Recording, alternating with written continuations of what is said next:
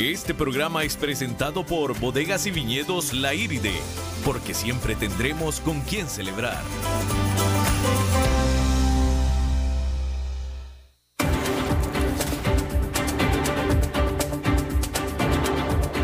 Inicia a las 5 con Alberto Padilla.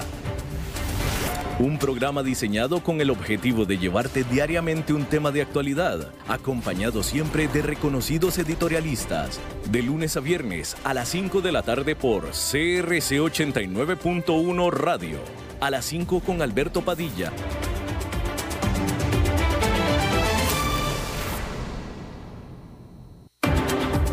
Hola, ¿qué tal? Saludos, bienvenidos a esta emisión de A las 5 con su servidor Alberto Padilla. Muchísimas gracias por estarnos acompañando. Espero que esté terminando su día miércoles en buena nota, buen tono. Está lindo el día, me parece a mí, un buen clima. Eh, hay tráfico, por supuesto, pero bueno, pues es mejor el tráfico con buen clima que con mal clima, ¿no?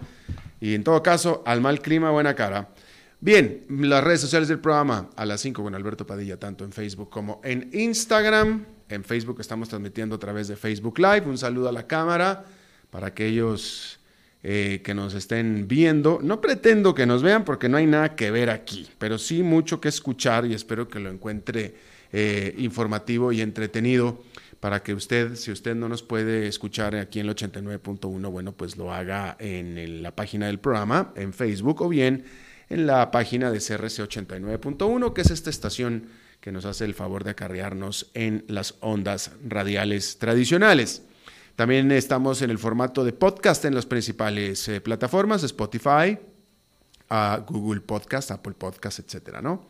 Eh, y bueno, eh, también ahí, en, ese, en ese formato usted nos puede escuchar en cualquier parte del mundo, a cualquier hora del día, a través de cualquier aparato móvil. Punto, se acabó. Si usted quiere encontrarnos, ahí estamos. Y aquí la que manda es Lisbeth Ulet, la producción de Lisbeth.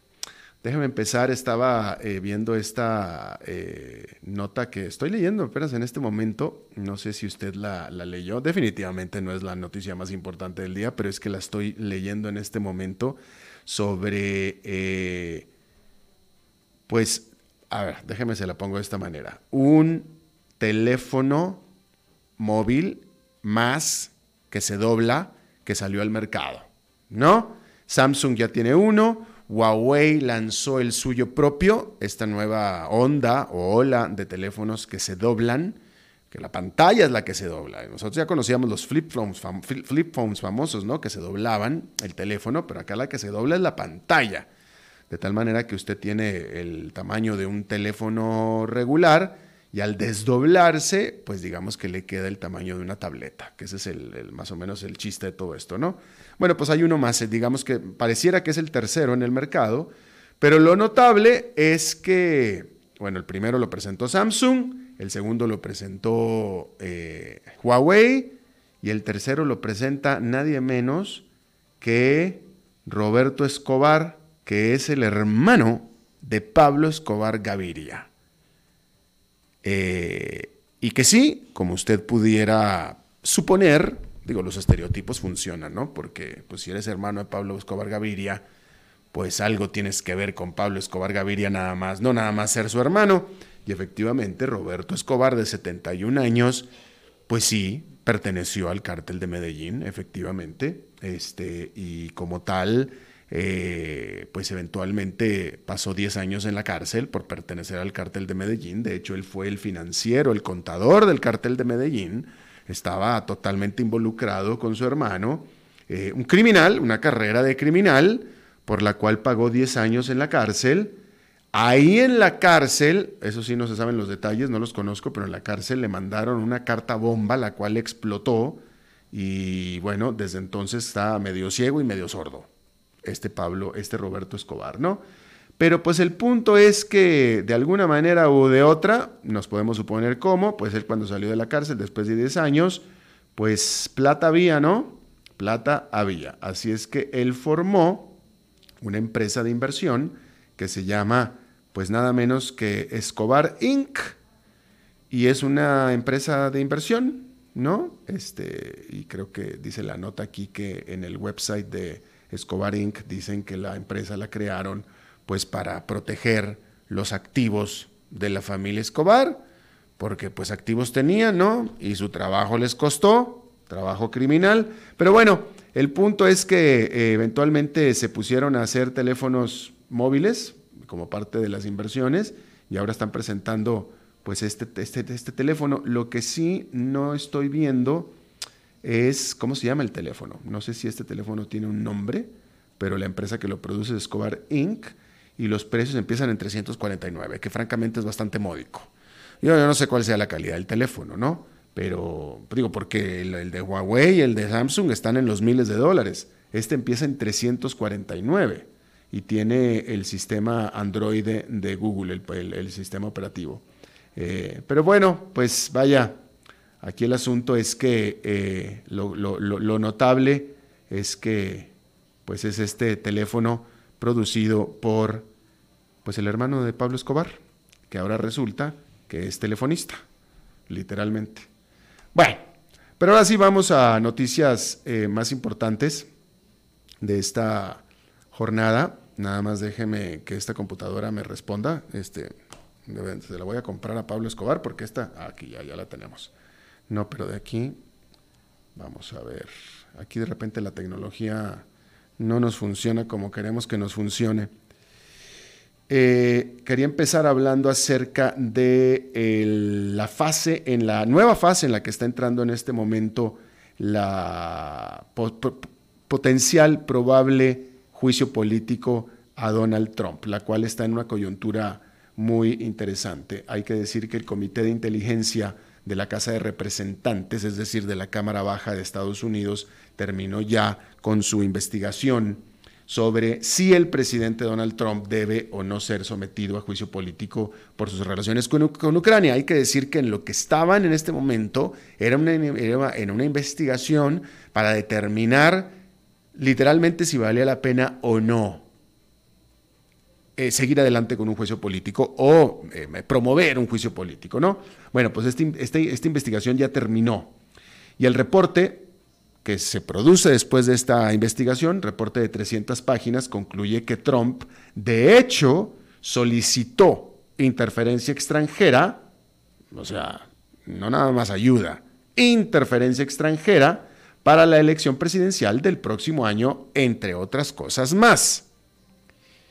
Esto es interesante en el contexto de que en la elección pasada, donde él quedó electo como presidente, Hubo interferencia extranjera, eso ya está totalmente confirmado y probado. Ya de hecho ni siquiera el presidente Trump debate esa, esa noción. Antes él decía que no hubo interferencia, ya que ya se probó que sí la hubo por parte de Rusia, ya Trump ya no lo niega. Lo único que él sí niega es que hubo colusión de él. Pero interferencia hubo. Ahora en esta próxima elección Ahora él sí pidió la interferencia. Ahí sí la pidió, no colusión y la pidió y todo, ¿no?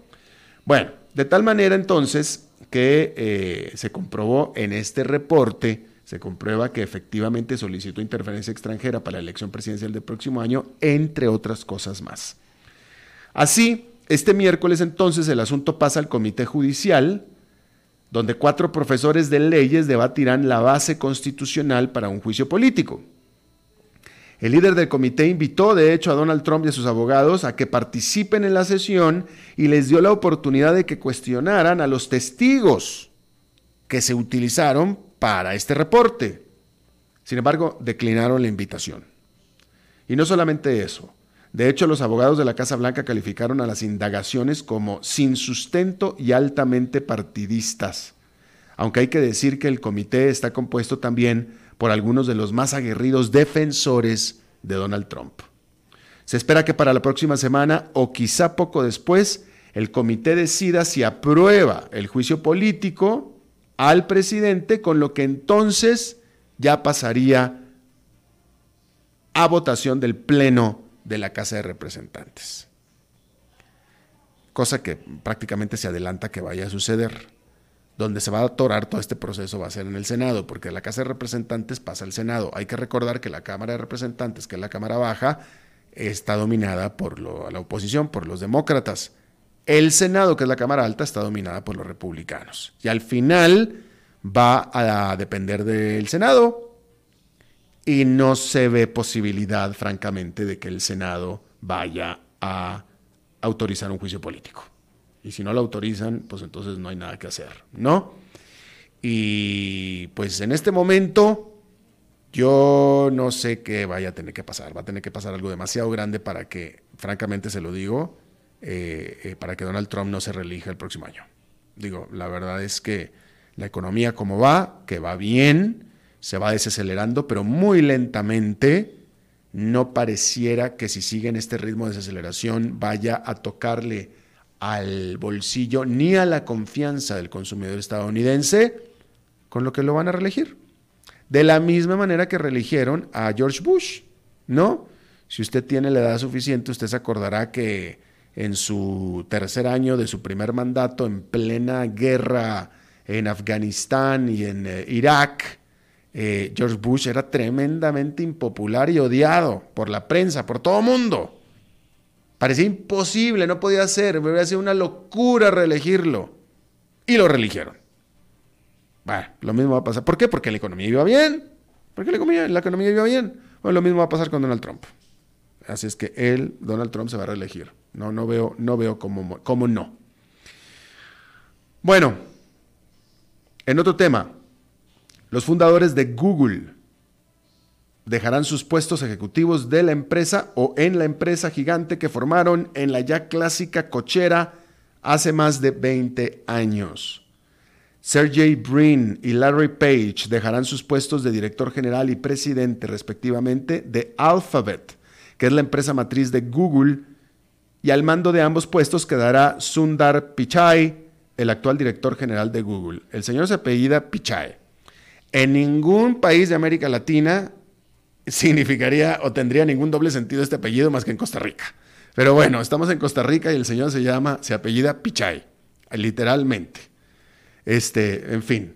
Eh, resulta que este señor Pichai va a ocupar el puesto de tres, porque él se queda de presidente de Alphabet, se queda de presidente de Google, el cual ya él ya era, y aparte se queda también como director general de Alphabet porque Sergey Brin y Larry Page tenían dos puestos. Los dos puestos se queda el señor Pichai y también se queda con el puesto que ya tenía, que era el director general de Google. En fin, pues es Pichai, ¿no?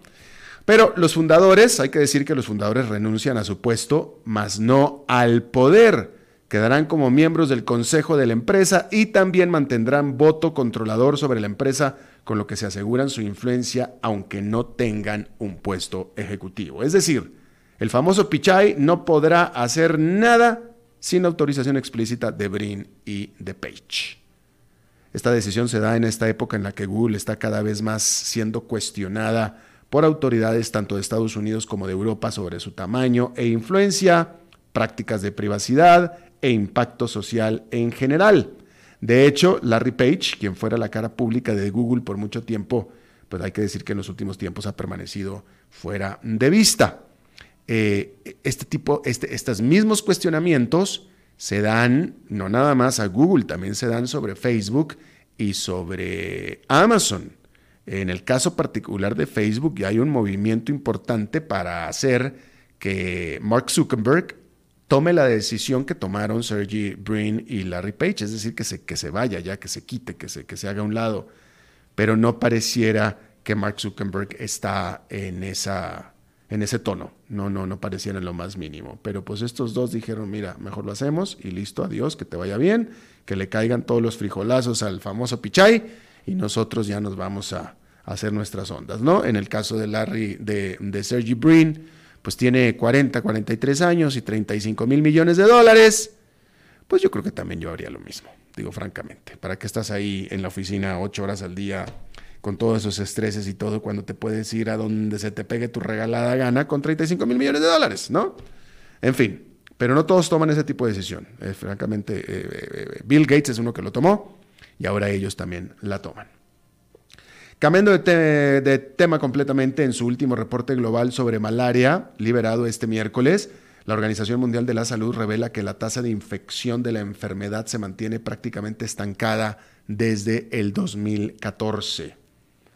Y bueno, vaya, se queda estancada en un número alto, diría yo, porque en el año pasado 230 millones de personas cayeron infectadas de malaria, matando a 400 mil personas la malaria el año pasado, en su mayoría niños, en su mayoría en África. Hasta ahora el prevenir la enfermedad, que viene por la picadura de un mosquito, se ha dado por medio de, pues de, de cosas básicas, ¿no? Redes o mosquiteros, insecticidas para el hogar y medicinas preventivas para mujeres embarazadas y niños. La Organización Mundial de la Salud hace un llamado para reforzar estas medidas a nivel local como manera de hacer disminuir la tasa de infecciones sin tener que gastar mucho dinero. Es decir, los mismos métodos, nada más hay que hacer los mejores, a ver si podemos hacer caer esta tasa que lleva estancada desde el 2014. A pesar de que los patrones de infección y sus temporadas son muy variados incluso dentro de un mismo país, los métodos de prevención han venido siendo los mismos para todos los casos. Sin embargo, la India, que ha usado estos mismos métodos, ha presentado una importante caída en las muertes por malaria. Y es que ha hecho un mejor uso de la información y de las estadísticas, por lo que ha demostrado la India que esto es, al parecer, una de las maneras mejores para vencer a esta enfermedad, el uso de la información y de las estadísticas.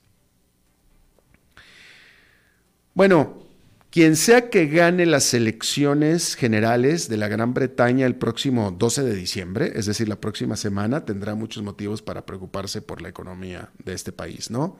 Que es eh, la segunda economía más grande de Europa.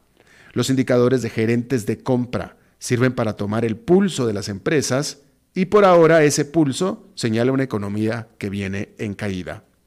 El indicador de la industria manufacturera, liberado el lunes, y el de la industria de la construcción, que se liberó el martes, mostraron que ambos sectores se están contrayendo.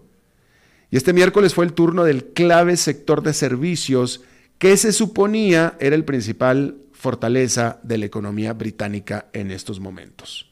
Bueno, pues resultó que igual está, e, el indicador está igual de pesimista en el indicador de gerentes de compra del sector de servicios de la economía británica. Las nuevas órdenes por servicios cayeron a su tasa más rápida desde mediados del 2016. Hay que decir que los indicadores de gerentes de compras en la Gran Bretaña tienden a exagerar tanto las expansiones como las contracciones. Hay que decir que en el julio, en julio del 2016, pues inmediatamente después del referéndum sobre el Brexit, apuntaban los gerentes de compra a una inminente recesión, la cual nunca llegó. ¿Usted se acuerda? O sea, se, ha hablado del desastre económico de la Gran Bretaña con lo del Brexit. Y inmediatamente después del referéndum se hablaba de una recesión económica. Nunca se dio esta recesión, aunque sí ha estado definitivamente desacelerándose eh, lenta pero inexorablemente la economía de la Gran Bretaña. Sin embargo, de todos modos, es muy buen termómetro el indicador de los gerentes de compra. Y la gráfica que dibujan actualmente concuerda con otras fuentes de información, así como con la mayoría de los analistas. Tanto el Brexit como una mayor incertidumbre política están conteniendo a la inversión y el crecimiento el próximo año se espera sea menor a 1,5%. Esto hará que las finanzas públicas se mantengan bajo presión, lo que dará menor oportunidad a los partidos para que cumplan las generosas promesas que han venido haciendo y por tanto continúe la incertidumbre, la incertidumbre y el conflicto político en la Gran Bretaña. Pues cuando no hay plata, pues entonces va a continuar los problemas políticos. ¿No? Por cierto que eh, en donde hay fuertes problemas políticos, eh, paros generalizados, etcétera, es en Francia y también en Colombia. En Colombia sigue el paro general, eh, todo está parado en este momento, y lo mismo también en París. yo no tenía pensado viajar a París, pero un amigo, una amistad mía sí estaba viajando a París, pero pues ya no viajó porque eh, no hay trenes, no hay servicio de metro, no hay nada. Y pues entonces canceló su visita a París y resulta que el hotel eh, no le devolvió la plata, no le devolvió nada. Digo, sí, como, si le, como le dijeron, sí, efectivamente está todo en paro y probablemente usted no pueda llegar a nuestro hotel ni nada, pero pues lo siento, no es nuestra culpa, así es que este, nos quedamos con su plata y no le devolvieron la plata. Eh, eh, son causas de fuerza mayor y todo eso, pero pues también para el hotel, así es que no le devolvieron, no, le devolvieron la plata. Y si, si, le hicieron eso a este, pues se le hicieron todos, porque todas las reservaciones del hotel y de dicho hotel y de todos los hoteles de París, pues están bajo la misma circunstancia, ¿no? En fin, vamos a hacer nuestra primera pausa y regresamos con nuestra primera entrevista.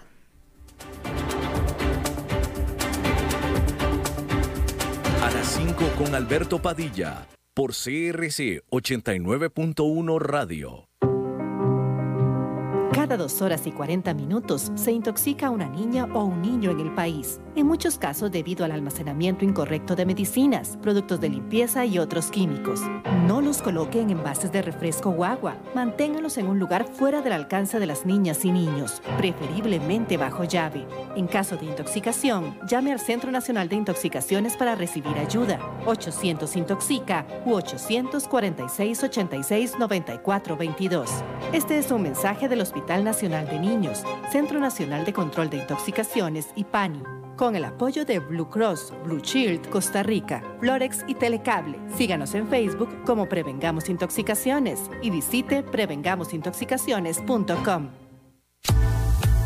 Desde Maipú, Mendoza, la tierra del olivo nos llega aceite de oliva Laur. Su delicada y elegante textura, así como su afrutado aroma vegetal, lo convierten en un aceite especial para paladares exigentes. Disponible en tres variedades: Laur Cruz de Piedra, Laur Aceite de Oliva Extra Virgen y Laur Gran Mendoza Aceite de Oliva Extra Virgen. Lo mejor de tres zonas en una sola botella. Galardonado con el Gran Prestige Gold en el Terra Olivo 2018. Aceites de oliva Laur no pueden faltar en tu mesa. De venta en todas las tiendas, don Fernando. En mi carro o en mi moto cuando salgo a manejar pueden pegarme de lado o también puedo volcar, golpear un carro de lujo, también quedarme sin gas, todo me puede pasar. Adquiera los seguros autoexpedibles del INS al pagar su marchamo y participe por cinco viajes dobles a Cancún más 500 dólares. Informes en grupoins.com o al 800 Teleins. CRC 89.1 Oyentes informados.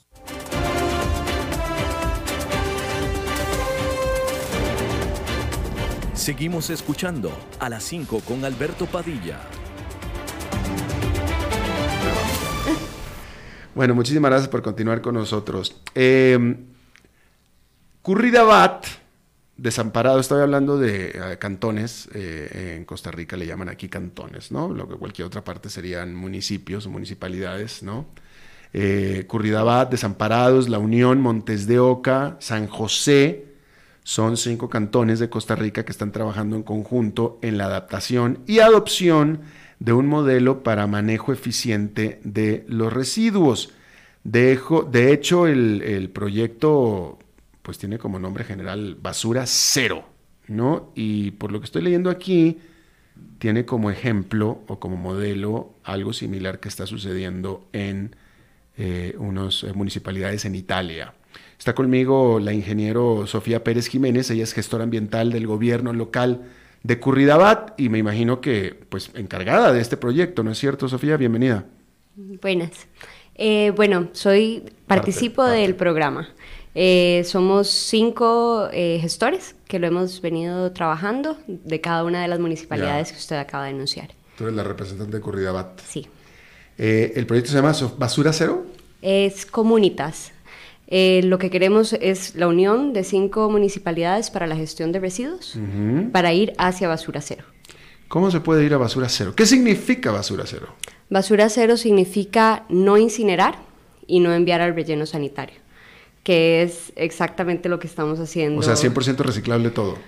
Sí, valorizar en otras latitudes se ha logrado llegar hasta un 85% y nosotros creemos que podemos alcanzar eso. Nosotros ahorita estamos mandando el 97% de los residuos al relleno, entonces sería básicamente invertir eso. Eh, ah, es decir, cuando hablas de invertir, hablas de literalmente de una, de, es que aquí hablamos de inversión, estamos hablando de plata. No, no, de, revertir, de, cambiar, de cambiar. Exacto. es de lo que estamos hablando. Sí porque del, del 100% de los residuos que hay en una bolsa, en un hogar normal, el 50 al 55% son residuos orgánicos. y el 35% es reciclaje. Y en este momento todo eso se está enviando al relleno en una bolsa que se ha enterrado. Cuando en realidad... ¿También el reciclaje? El, el, porcentaje de reciclaje a nivel país es de un 3%, nada más. Eso es lo que se está logrando recuperar. Entonces nosotros lo que queremos es cambiar ese modelo de gestión que data de los años 70. eh, um, solamente un 3% se está reciclando. Sí. Eso es porque mucha gente no... Eh, ayúdame a entender, porque como eh, eh, aquí para, para, para, uno, alguien que en su casa paga por el servicio de reciclaje, ¿no es cierto? ¿O no? Paga por el servicio de recolección. No en todas las municipalidades se presta el servicio de reciclaje. En el caso de Curridabat lo prestamos a lo largo de todo el territorio. Pero de, de cualquier manera, pregunto, aquí en, en, cuando menos en el área metropolitana de San José, el que quiera mandar su basura a reciclar, el, el, el, lo puede hacer, tiene la opción de que pasen a su casa para que le recojan el reciclaje, ¿no es cierto? ¿O no? No. No todo el mundo. No todo el mundo. Ah, ok, ok. Como yo donde vivo, sí, entonces, este... ¿Y, y se cobra por eso o no? No, no, digamos, las municipalidades... No, pregunto que lo- yo no pago. así es las que- municipalidades que prestan el servicio lo que hacen es, con la misma tarifa, se utiliza para recoger ya sea el orgánico, Ya. si lo recogen, el reciclaje, si lo recogen, y el ordinario. También el no tradicional. Así es. ¿Y, y cuál es la, la razón? Es que el 3% a mí me, me- me impresiona porque es, es marginal, es, en Sí. absoluto, es una fracción nada más. ¿Por qué es tan poquito? Esto de reciclaje Sí, y sí, de claro. residuos orgánicos, según datos del Ministerio de Salud, es el 0.14 lo que se está logrando llevar a un proceso mejor que no sea enviarlo al relleno.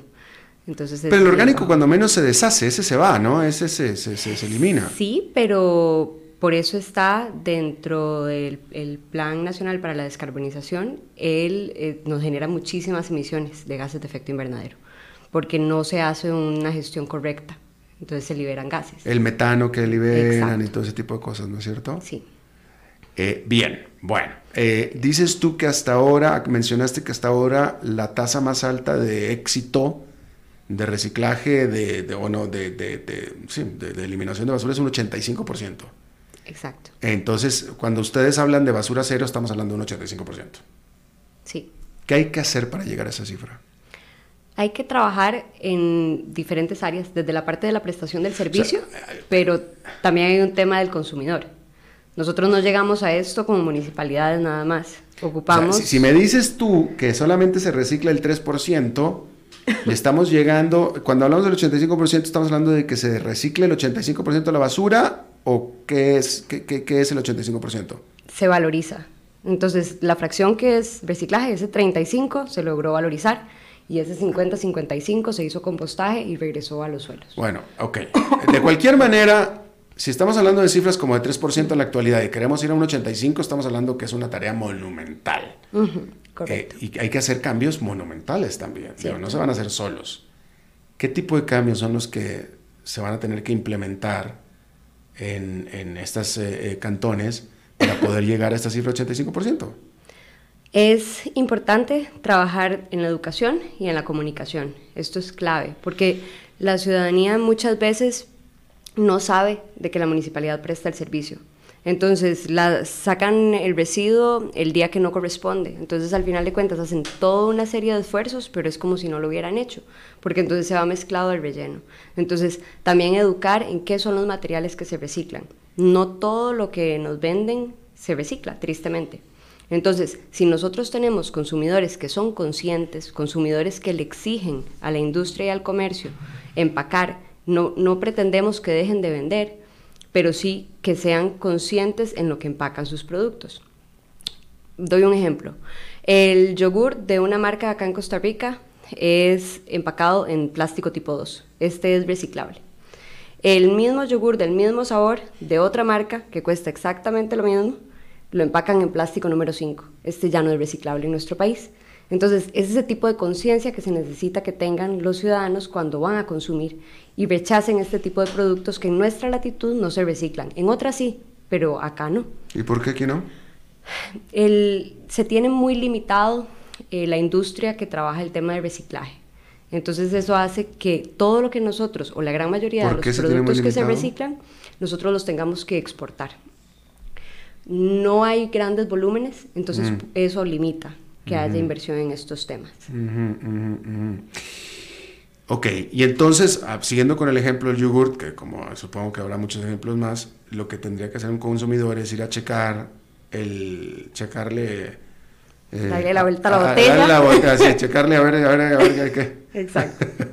Este, y ahí dice, ¿o qué? Ahí, dice, tiene un triangulito y ahí dice uno, dos. Y no es más fácil, pregunto, no es más fácil, eh, yo no, yo no, a mí no me gusta mucho que, que se legalice demasiado, pero no es más fácil hacerlo eh, legalizar en el sentido de que prohibidos los plásticos 5, aquí nada más se producen el plástico 2 y se acabó. No difiero con usted, don Alberto. Resuélveme el problema, Sofía, por favor. Este, digo, pero bueno, pero, ok, ok, entonces, eh, porque, fíjese, Perdón, o responsabilidad extendida al que lo produce. Entonces, si ellos deciden producir en ese tipo 5, está bien, pero tenés que tener una posibilidad para gestionarlo. Claro. Ahora, eh, es que, es que ese también es un buen tema, porque eh, aún los que somos conscientes del reciclaje, como yo, que yo separo todo, etcétera, pero estoy seguro que debo estar metiendo una cosa, una serie de cosas para reciclar que no son para reciclar. O sea, que no, que no, que, que- que no son para, para reciclar, y eso, y eso también es un problema. Hoy justamente, hoy pasó el camión de reciclaje, por cierto, pasan los miércoles en mi casa, los, cada dos semanas.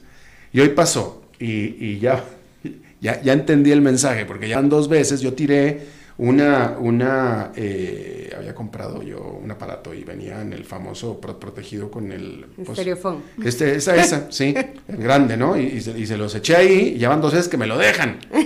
La primera dije, ahí se les cayó, lo dejaron ahí, entonces hoy lo volví a echar y se les volvió a caer otra vez. Entonces ya me di cuenta que eso no es reciclable, ya me lo dejaron ahí afuera. Y- pero eso, en, en algunos países eso se recicla. Así como el reciclaje, se le cambia el uso. Hay una empresa acá en Costa Rica que está empezando a trabajarlo y recibe eh, pequeños volúmenes, pero ya se está empezando una industria en esto, que es muy positivo. Bueno, pero el punto también es que eh, para poder llegar a ese 85%, vamos a tener que eliminar las bolsas de plástico, definitivamente, por completo. Vamos a tener que eliminar por completo lo que aquí le llaman las pajillas, los popotes, los sorbetes. Cierto. ¿Cierto, no? O sea, hay que hacer algunos cambios bien, bien importantes. Sí. ¿Qué más hay que hacer? Necesitamos que la ciudadanía se comprometa. Nosotros estamos dispuestos como municipalidades a brindar opciones. Hay un tema muy importante que es lo que nosotros hemos venido trabajando y es trabajar hacia una economía circular.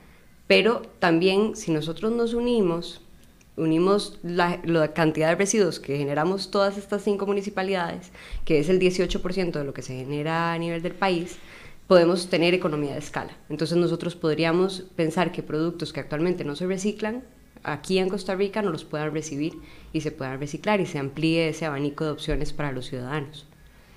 En el tema del compostaje, las municipalidades que ahora mencionaba ofrecemos este sistemas de compostaje doméstico. Entonces, la ciudadanía puede participar de esto y con solo que participen de esto ya aportaron reduciendo el 50% de sus residuos. Compostaje, eh, eso es para usar los residuos orgánicos, Orgánicos. de la casa y convertirlos en, en abono. En abono. en abono. Exacto.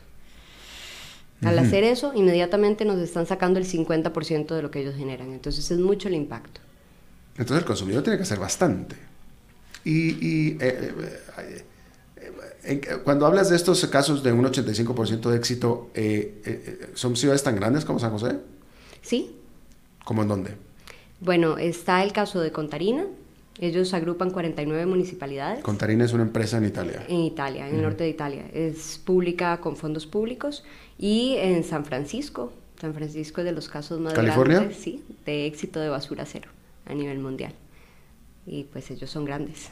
Entonces, creemos más bien que nosotros al ser pequeñitos no deberíamos tener tanto inconveniente en Eh, alcanzar esa meta. Eh, Hablando de lo del asunto del compostaje, eh, hay, vaya, hay muchos, muchos hogares en, en- en San José que, pues los que viven en departamentos, los que no, tienen, no tienen jardín, no tienen patio, eh, ¿qué hacen con el compost? ¿Qué hacen con el abono? ¿Para qué les va a servir? El abono, si a la persona no le sirve, en el caso de la municipalidad de Curridabat, nosotros lo recibimos y lo utilizamos en nuestros parques, Mm, porque ocupamos cerrar ese ciclo. mm. Pero entonces cuesta, eso cuesta plata también. O sea, para, para, yo, para yo tener en casa una, un método de, de, de, de compostaje, tengo que comprar una, no sé, unos elementos, una caja, no sé qué tantas cosas hay que comprar, ¿no? Cuesta plata. Sí y no, porque la idea, bueno, hay diferentes opciones, desde que hay algunas municipalidades que la damos, que damos ya la unidad de compostaje, ya sea Takakura, 360, la opción que se adapte mejor al espacio que tiene la persona, nosotros la damos pero también está la posibilidad de construirla. O sea, verdaderamente hay muchas opciones de construir cajas pequeñas de tipo Takakura, que también damos nosotros eh, eh, capacitaciones a la ciudadanía para que lo pueda hacer. San José también lo hace, eh, Desamparados, Montes de Oca y La Unión. Entonces existen opciones. ¿Este programa ya se está dando? ¿Ya está actualmente ya? Ya está. Nosotros entre las eh, cinco municipalidades hemos entregado más de 2.000 composteras. Bueno, yo no vivo en ninguna de estas municipalidades, pero, pero, pero vaya, o sea, a ver, no, no, voy a criticar, más bien voy a preguntar. ¿Qué es lo que están haciendo ustedes, aparte de una entrevista como esta? Pero ¿qué es lo que están haciendo ustedes para que la gente... Pues, yo no sabía, yo nunca había escuchado, yo llevo más de un año y medio viviendo en este país y nunca había escuchado eh, lo que, eh, por ejemplo, lo de, eh, lo de los plásticos del yogur, por ejemplo, ¿no? Digo, tampoco me importa porque yo no como yogur, pero cuando menos me hubiera enterado que, que, están haciendo una campaña, es decir, una campaña al... O sea, yo, yo, yo, nunca he escuchado ni he visto ningún lado en la calle, ni en el radio, ni, ni en ningún lado, ni me han aparecido en las redes sociales acerca de que, este, fíjese bien qué tipo de empaque, de empaque viene lo que usted está comprando, porque pues para fines de reciclaje o lo del, yo no sabía que regalaban los eh, elementos estos para el compostaje, etcétera, etcétera. Entonces, ¿qué están haciendo al respecto ustedes? ¿Cómo lo hacen? Ok, bueno, el tema de residuos, hay gente extraña como yo que le encanta, pero no es un tema de los más llamativos. Entonces es muy difícil a veces comercializarlo, pero sí se logra. Nosotros lo hacemos a través de Facebook, a través de eh, los tenemos centros de desarrollo humano, ahí las personas reciben la información y en realidad a nivel de Curridabat, yo siento que sí se le llega a las personas porque tenemos una altísima demanda. Entonces, cada vez que se publica que se van a dar las composteras, la lista inmediatamente se completa. Entonces, yo creo que... Entonces, ¿estamos en camino a llegar al 85%? Eh, no creo que... Si, yo no creo que de forma individual lo vayamos a alcanzar. Si trabajamos de forma mancomunada, sí, definitivamente estamos en camino. Eh, ok. No estaba pensando, porque digo, vaya, de nuevo, estoy pensando que es, una, es, es, un trabajo monumental. Eh, eh, eh, yo recuerdo, o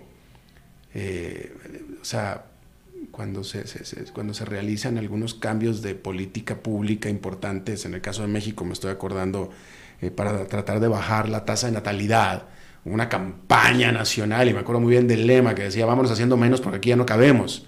¿no? Y era una campaña nacional que pasaba en todos lados, en radio, en televisión, y esto estoy hablando de los años 70, yo me acuerdo todavía del lema, vamos haciendo menos porque aquí no acabemos.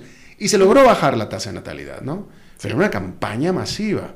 Eh, es importante esto. Digamos, nosotros ahorita hemos venido trabajando con el apoyo de Canal 7 ellos nos van a apoyar en hacer una campaña masiva. No sé si recuerda el tema de Jacinto Basurilla, no sé si alguna vez lo mencionar. No, no, fue no, un yo, personaje yo soy... de hace años que era, él era más bien quien contaminaba. Y ahora la idea de Canal 7 es darle vuelta a este personaje que ellos crearon en su momento y crear uno que más bien este, busque limpiar la ciudad y eh, ha estado trabajando con estas cinco municipalidades. Nosotros queremos que se integren y, así lo hemos trabajado en función de eso, municipalidades de la costa, porque al final de cuentas todo lo que hacemos nosotros en la GAM afecta a nuestras costas. Entonces, este tipo de campañas nos van a permitir llegar a mucha más gente, pero con los recursos municipales que son limitados y que tienen que comunicar un montón de programas a veces vemos ahí ciertas dificultades de lograrlo. De manera rápida, ¿cuándo, cuándo, cuál es el objetivo de, tiempo? ¿Cuándo es cuando se pretende llegar al 85%? La meta nosotros nos la hemos planteado para el 2030. Para el 2030, ok. ¿Cómo va a ser la vida de un... Eh, ¿Cómo se llaman los que viven en Curridabat? ¿Cómo se les llaman? Curridabatenses. Ok, curridabatenses. ok, ¿cómo será la vida de la típica casa curridabatense en el 2030 cuando estemos en ese 85%? ¿Qué, qué vamos a estar haciendo de manera diaria con estos eh, eh, desechos? De forma automática esperaríamos que la persona recicle O sea, no, no esperamos que tenga eh, separado por tipo de residuo, que eso sería lo ideal, que me tenga el vidrio, que me tenga el tetrapack en una, ¿verdad? El plástico en otra, no. Que recicle todo limpio y seco en una bolsa y que no composte, ya sea que composte en su vivienda o tener también opciones de compostaje comunitario para las personas que ahora usted mencionaba, que por X o Y condición en su casa no tienen espacio o no pueden hacerlo, darles otra opción y llegar también a tener una planta de tamaño industrial para el compostaje de las cinco municipalidades. Y que no haya rellenos sanitarios, ¿o sí? Y que no haya rellenos sanitarios. ¿Qué onda con el otro 25%? No, 15%. Ese 15%, en, por ejemplo, en el caso de Contarina, lograron, eh, generando una planta, la primera planta a nivel mundial para gestión de pañales, reducir un 5%. Entonces ahora están ya con un 10%. Entonces, ellos lo que han ido haciendo es innovando en estos temas. Entonces, esperemos que al 2030, cuando lleguemos ahí, ya hayan más tecnologías. Y... ¿Qué, ¿Qué, hay? Eh, una cosa que se usa mucho en Estados Unidos y a mí me parecía tremendamente práctica, más no sé si sea ecológica, porque esa es la pregunta que te voy a hacer. El famoso, eh, le llaman el, el, eh, el, ¿cómo le llaman? El, el en fin, el, pero eh, en, el zinc de la cocina, en el, en el, en el zinc de la cocina, hay este triturador, de comida, el triturador de, de orgánicos, entonces tú no los tiras a la basura, sino que más bien los tiras al drenaje, pues los mandas triturados al drenaje en este triturador. Eh, eh, ¿Eso es ecológico? ¿Es una solución ecológica? no? no? es una no, para nada ecológico, porque digamos, cuando llega a los mares, lo que sucede con el coral muchas veces cuando muere es por las altas concentraciones de materia orgánica. Entonces no es positivo que nosotros inyectemos materia orgánica a nuestro ecosistema así. ¿No? Los pecadistas no se comen los pedazos de apio que tiro por la... No. No, lo agradecen. No, lo agradecen para nada. Ah, bueno, pues en fin, pero es muy práctico, muy práctico definitivamente. Bien, bueno, pues ingeniera, ingeniero Sofía Pérez Jiménez, gestora ambiental del gobierno local de Curriabat, curriabatense ella. Muchísimas gracias por la visita y mucho éxito con este programa. A usted las gracias, don Alberto. A la orden. Vamos a hacer una pausa y regresamos con más.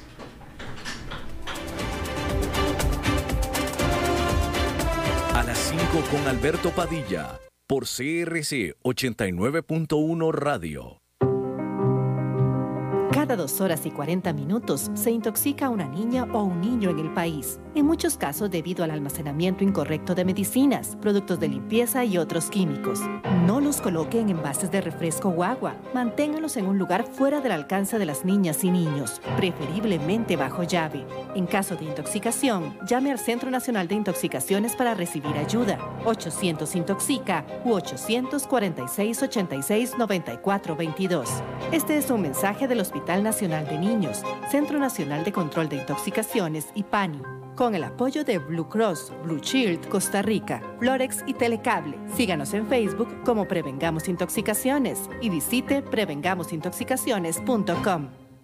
En mi carro o en mi moto cuando salgo a manejar pueden pegarme de lado o también puedo volcar, golpear un carro de lujo, también quedarme sin gas, todo me puede pasar. Adquiere los seguros autoexpedibles del INSS al pagar su marchamo y participe por cinco viajes dobles a Cancún más 500 dólares. Informes en grupoins.com o al 800 Teleins. CRC 89.1 Oyentes informados.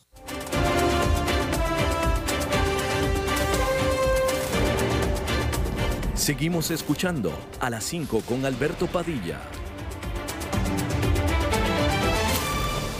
Bueno, muchas gracias por continuar con nosotros. Es miércoles y los miércoles es el día en que nos enlazamos con el programa de nuestra corresponsal de asuntos importantes, eh, la buena Maritza. Maritza. Alberto Padilla. Este, bebé, yo te digo Padilla, mi príncipe Alberto. Are you there, baby? Aquí estoy, Maritza, para ti. ¿Cómo estás? Ay, mi amor, mi vida, que te busqué el, el miércoles pasado y me encontré a, a, a Fernand Lefrance. Oíme, y que vos andabas celebrando el Thanksgiving. Exactamente, me fui a celebrar el Día de Acción de Gracias, que es una celebración muy linda. ¿Y las diste? Las di, las di, las gracias muchísimo. Tengo mucho que agradecer por este año, entre esas cosas, eh, eh, eh haberte conocido. Ay, mi amor. Oye, a mí el Thanksgiving me parece tan lindo. Albertito, si yo fuera pavo, ¿de qué me rellenabas?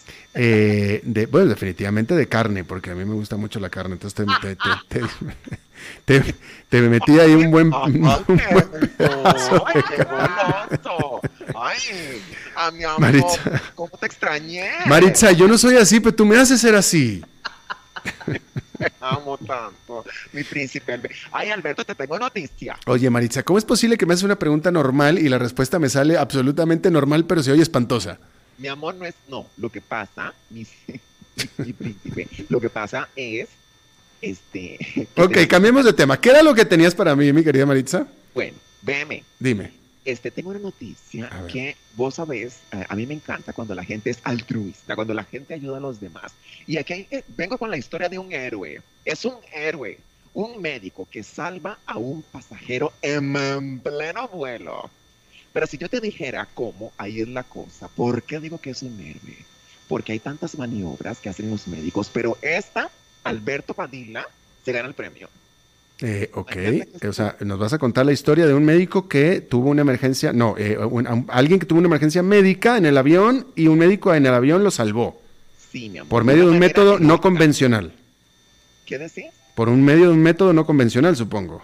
Bueno, no es tanto no convencional, pues sí, eh, digamos que, no es lo habitual. Imagínate que este señor, el, el pasajero, iba ahí sentadito en su asiento y empezó a sentir unos malestares unos malestares en su vientre, una cosa que él quería morir y de repente, chiquillo, bueno, vos que viajas tanto, me imagino que te ha pasado, que te sentís mal de repente, te duele la cabeza, te duele algo.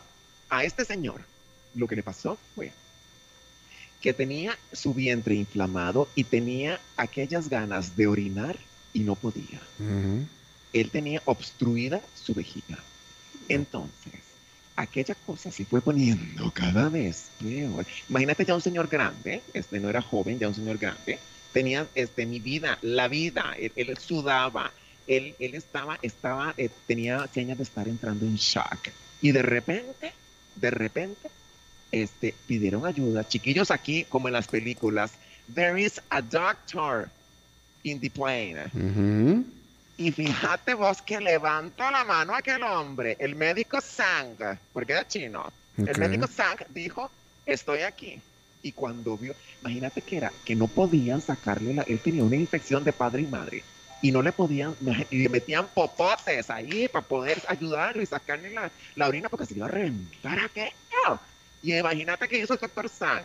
Le ha succionado su miembro. No para sacarle la orina a Alberto Padilla. No, en serio, así le... así como, no, no, así, como, así como quien le saca el, combustible a un tanque de gasolina. ¿Así? ¿Cuál, Alberto? Buscarlo para... cambiando una pecera, el agua de la pecera. mi, vida. es más, te voy a decir cuánto le succionó. 800 mililitros. Yo no sé si hizo un juagues, no sé si hizo buches, no sé qué Oye, bueno, pero, pero qué buena noticia, es una linda noticia. Le salvó, bueno, espérame, espérame, quiero pensar que lo salvó, lo, lo, lo, curó al Señor. Pero por eso te digo, mi amor, por eso te digo que él es un héroe, le salvó la vida. Gracias a esa maniobra, este señor vive. Imagínate estar adentro de un avión sin poder ir a ningún lado y que se te va a reventar la vejiga y que un hombre de buena voluntad altruista le succione y le saque semejante cantidad de ninitos. Oye, este, me pone o sea, yo, no, yo, ¿eso practicarán los estudiantes de medicina en la facultad? Mi amor, la vida te pone esas pruebas. ¿Vos serías altruista conmigo? Sí, por supuesto. ¿Qué podría hacer por ti? Bueno, algo mismo. ay, ay, qué feo. Para, para empezar, tenemos, tenemos equipos diferentes. Oye, Albertito. este ¿Ves? No. se confirma lo que siempre he dicho. Tú, tú, tú, Maritza, eres alguien decente, buena, moral, con valores, pero tus compañeros son los que te malean. Sí, este, cállate porque esta gente no vale un 5. Exacto. Te voy a decir una cosa, eh, vos, Albertito. Este, yo estoy muy, e, este tipo de noticias a mí me alientan porque me hacen creer en la humanidad. Una persona que haga algo así por otra, es que es, es, succionar su orina. Bueno, es que, oye, eh, eh, bueno, espérate, ¿no? Y eso, y eso me recuerda a, este chiste, que, es una broma, que es una broma, ¿no? Pero de este eh, hombre que iban, iban caminando por el campo y, una serpiente venenosa le muerde a uno de ellos en, en sus partes nobles, ¿no? Y entonces, entonces él se queda ahí herido y el otro va a buscar ayuda y este va y le, y le, entonces va al pueblo y busca ayuda y le dice, oye, mira, es que mi, compañero se quedó allá, lo mordió una serpiente venenosa en sus partes nobles y pues queremos saber de qué manera lo podemos ayudar. Y dice, bueno, le dice, vete para allá. Este, y lo primero que tienes que hacer es succionarle el veneno de, su, de, su, de su parte donde lo mordió la serpiente. Entonces él va, regresa y le dice al amigo, ¿sabes qué pena? Me dijeron que te vas a morir. Ay, chiquillo, a mí que me lo traigan, yo con gusto procedo. Uno no puede, no, uno no puede dejar de otra persona. Ay, no, Alberto, qué feo. Es que tú tienes el juramento de Hipócrates. Albertito, si vos, en algún, si vos en algún momento tuvieras una infección y necesitas eso, yo lo haría por vos. Yo te lo agradezco Sin infección también, yo lo haría. Bueno, eso es bueno saberlo. Muchas gracias, Maritza. Ese, es un cumplido. Muchas gracias. Mi amor, vos en estos días que no has estado, hasta te hice una porra. ¿Ah, sí? Sí. A ver, a ver. El miércoles decían, porque no estabas, y yo decía, Alberto, bombón, te quiero en mi colchón. ¡Ay, qué lindo! Muchas gracias, Maritza. Ojalá y, fuera así de... de ¿Eh? ¿De qué dijiste?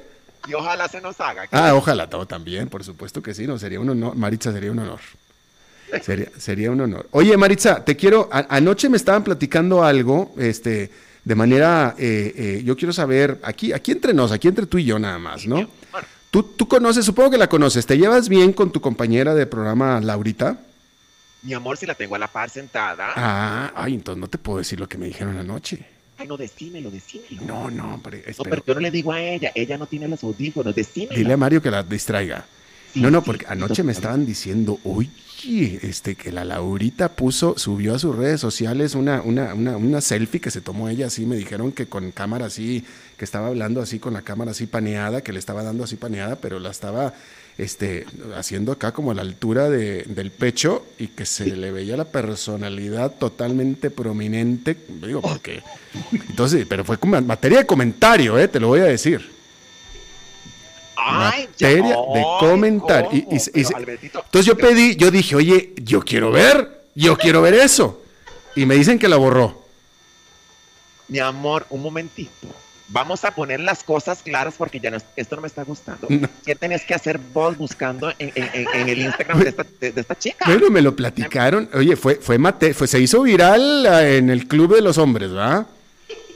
Pero un momento, no, lo digo para que te pongas celosa, Maritza. O de una historia. ¿Qué? ¿Estás hablando de una fotografía o de una historia? Creo que era una historia, porque dice que la, la, cámara la paneó así como de un lado de izquierda a derecha, así, y se veía así todo aquel panorama hermoso. Este, y, yo la vi, yo la vi. ¿Ves? Ay, yo la vi. Ay, me va, chiquilla, pero Laurita, ay, no, pero, ay, Bueno, se hizo famoso, ¿eh? Y luego yo te digo, y me dijo, yo, yo quiero verlo, y me dijeron, no, ¿sabes qué? Yo creo que lo borró porque ya no está más. Bueno, mi amor, yo sé que vos tal vez no sos tanto de este, de redes sociales. Lo que pasa es que una historia dura 24 horas. Tuviste que haberla visto en ese lapso porque se borran automáticamente. Ah, pues bueno, se quedó. pues se hizo leyenda. Pero entre quiénes? Pero porque yo no me doy cuenta, es que yo no tengo Instagram. Bueno, yo pues. no las manejo, bebé. bueno, pues para que veas ese. Digo, yo, yo, nada más digo porque la Laurita te está robando el terreno, ¿eh? Te está robando ahí la, la, la atención ahí. Es cierto completamente. No, ya solo faltaba que Beat te gustaba. Ahora. De Robert me mandó la captura a mí. Ay, no, ay, no va. ¿En serio? ¿Ves? Se hizo, se hizo viral. Alberto, mi amor. Se hizo viral. bueno, ok, no, nada más yo nada más decía, pero quería corroborar la historia contigo, Maritza. Aunque dicho que pasaste el chisme, ahora voy a averiguar los detalles, a ver qué es aquello, qué fue lo que pasó con esos yo, Yo nada más porque, oye, yo nada más porque la Laurita no quiera destronarte, ¿eh? Mira, voy a hablar seriamente con esa chica. Este, Albertito, yo nada más digo que vos sos como el café. Te me antojas tres veces al día. Muchas gracias. De veras que ojalá, ojalá y todas las mujeres que se crucen en mi camino pensaran como tú, Maritza. Pero no es así. Ah, estaríamos en otras, pero no querés. Bueno, mi vida, yo nada más para despedir digo, nunca, nunca llegarás a tu destino si te pones a tirarle piedras a cada perro que te ladre. yo, yo estoy de acuerdo con eso. Ay, Alberto. Maritza, muchísimas gracias. I love you, baby. I love you. Yo también te quiero mucho a ti, Maritza. Muchas gracias. Bueno, mi amor, nos estamos en contacto y voy a ir a averiguar ese chisme, a ver qué fue lo que pasó. Sí, por favor, ahí con la Laurita, porque se me hace que, se está aplicando demasiado porque te, se siente amenazada por ti ya arreglo esto. Sembraste la semilla del mal aquí. Ah, bueno, hasta luego, gracias. Bien, pues muchas gracias. todo lo que tenemos por esta emisión de las 5 con Sergio Alberto Padilla. Espero que tenga eh, un buen eh, final de miércoles, que termine su día en buena nota, buen tono. Nosotros nos reencontramos en 23 horas. Que la pase muy bien.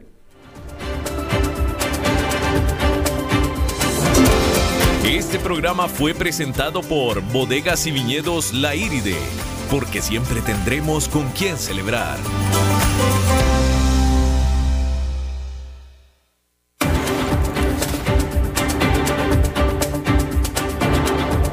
Concluye a las 5 con Alberto Padilla un programa diseñado con el objetivo de llevarte diariamente un tema de actualidad, acompañado siempre de reconocidos editorialistas, de lunes a viernes a las 5 de la tarde por CRC 89.1 Radio, a las 5 con Alberto Padilla.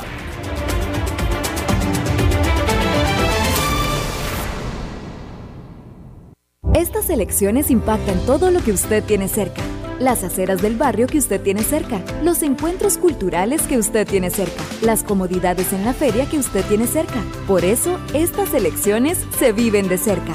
Cerca participando con sus vecinos, cerca conociendo a los candidatos y sus programas, cerca comprometiéndose con su comunidad y sus necesidades, cerca eligiendo a su gobierno local. Mi voto, mi cantón. Elecciones Municipales 2020. Un mensaje del Tribunal Supremo de Elecciones. Que tu 2020 esté cargado de entusiasmo, determinación y buena energía. Aquí en CRC 89.1 Radio te deseamos un próspero año nuevo.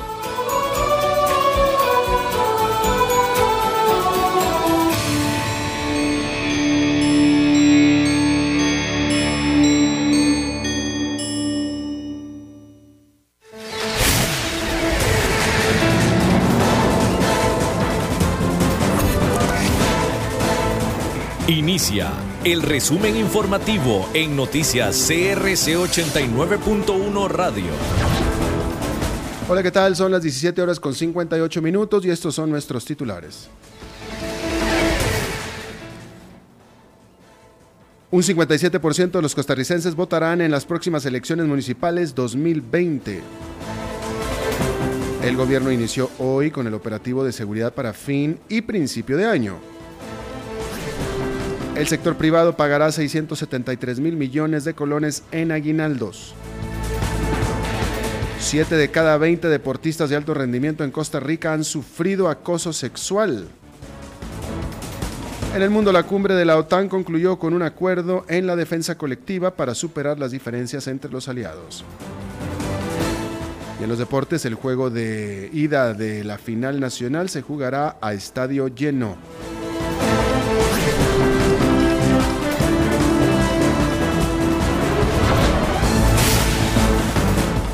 Decisión Municipal 2020. Un 57% de los costarricenses votarán en las próximas elecciones municipales 2020. Esto lo reveló hoy un estudio del Centro de Investigación y Estudios Políticos de la Universidad de Costa Rica, donde señala que dos de cada tres ciudadanos irá a las urnas el próximo 2 de febrero. Por otra parte, el documento apunta que un 11% de los consultados afirmó que no votará, un 10% dijo que es posible que no vaya a votar y un 22% señaló que es posible que irá a emitir el sufragio. Seguridad. El gobierno inició hoy con el operativo de seguridad para el fin y principio de año. La fuerza pública Policía de Tránsito Migratoria, Bomberos, la Comisión Nacional de Emergencias, entre otras entidades, son parte de la estrategia Diciembre Seguro, la cual tiene como objetivo principal proteger a la población en todo el país. En promedio se aumentará en un 35% el personal operativo durante el 24 y 31 de diciembre, mientras que en la última semana de este mes y el primero de enero se incrementarán en un 10% más el personal, desde mediodía hasta la medianoche. La economía. El sector privado pagará 673 mil millones de colones en aguinaldo. Ese dinero se repartirá a 1.300.000 trabajadores de la empresa privada, servicio doméstico, trabajadores independientes y en convenios especiales, según indicaron en la Unión de Cámaras del Sector Privado. En el cálculo del aguinaldo se incluye el pago de horas ordinarias y extraordinarias, así como otros montos salariales que vienen de comisiones, incentivos, salario en, especie que recibió el trabajador durante los 12 meses comparados, comprendidos, mejor dicho, entre el 1 de diciembre del año anterior y el 30 de noviembre del 2019. Posteriormente se divide entre 12.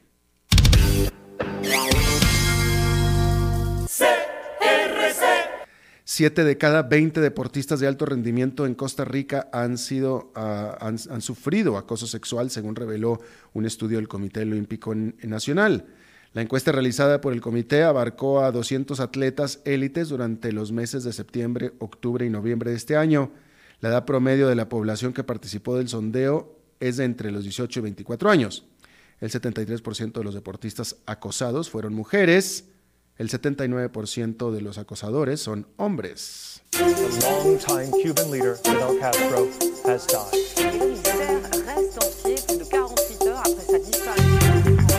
Internacionales. La cumbre de la OTAN concluyó con un acuerdo en la defensa colectiva para superar las diferencias entre los aliados. La cita se desarrolló en medio de las mayores divisiones entre aliados desde la crisis por la naturalización del canal de Suez en 1956 e invasión de Estados Unidos a Irak en el 2003. Uno de los principales temas que se abordó fue el control de armas, centrándose en Rusia, país con el que la OTAN tiene una vía doble de diálogo y disuasión. La pasión de los deportes en noticias CRC 89.1 Radio. Bueno, como era de esperarse, el juego de ida de la final nacional se jugará a estadio lleno. Según informó el Club Sport Herediano, todas las entradas se vendieron para el encuentro que será hoy a las 8.10 de la noche en el Rosabal Cordero. Alajuelense es el mejor equipo visitante del actual torneo con nueve victorias, dos empates y una derrota. Por su parte, Herediano se mantiene invicto como local desde la llegada al banquillo del técnico José Giachone.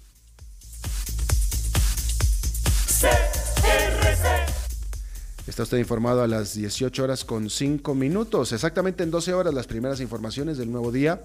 No se vaya porque está empezando el programa de La Lupa. Lo saluda Alberto Padilla, buenas noches.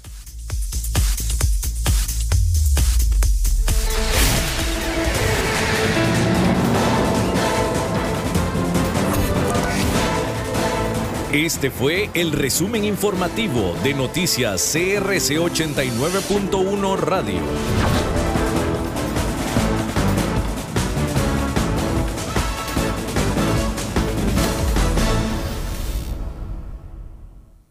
El programa de hoy corresponde a una repetición. Inicia La Lupa, el programa que muestra los hechos en su tamaño real, con los periodistas Carlos Villalobos y Gilda González. Escúchalos de lunes a viernes de 11 de la mañana a 12 mediodía por CRC 89.1 Radio.